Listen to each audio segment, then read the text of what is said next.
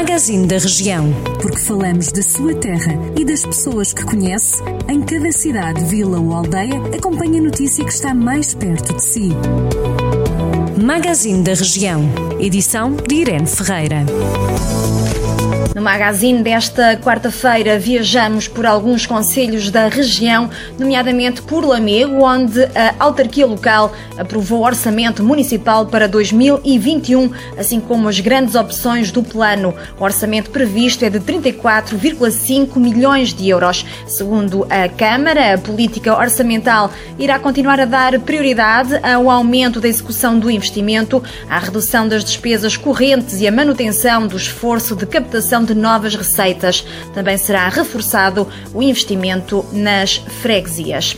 Em Mortágua já foi lançado o concurso público para a beneficiação dos nós de Almassa e também de Mortágua, no IP3. O concurso foi lançado pela Infraestruturas de Portugal, tendo como valor base cerca de 200 mil euros. A empreitada pretende reformular os dois nós que ligam o IP3 ao Conselho de Mortágua, com o objetivo de reforçar a segurança rodoviária e melhorar as condições de acesso.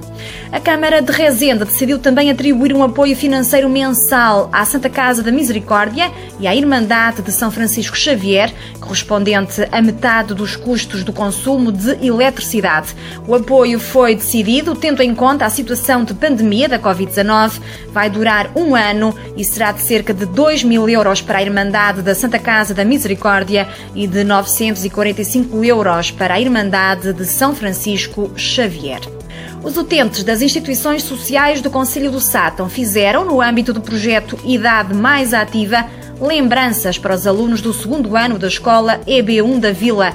A iniciativa envolve crianças do primeiro ciclo e idosos utentes das instituições do Conselho em várias ações.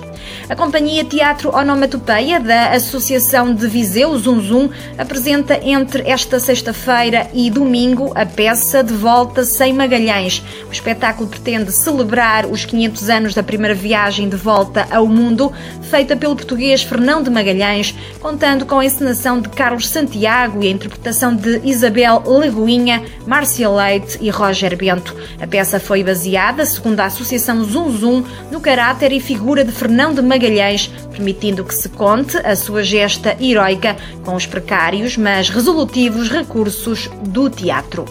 Estes são alguns dos assuntos que pode ler em jornaldocentro.pt.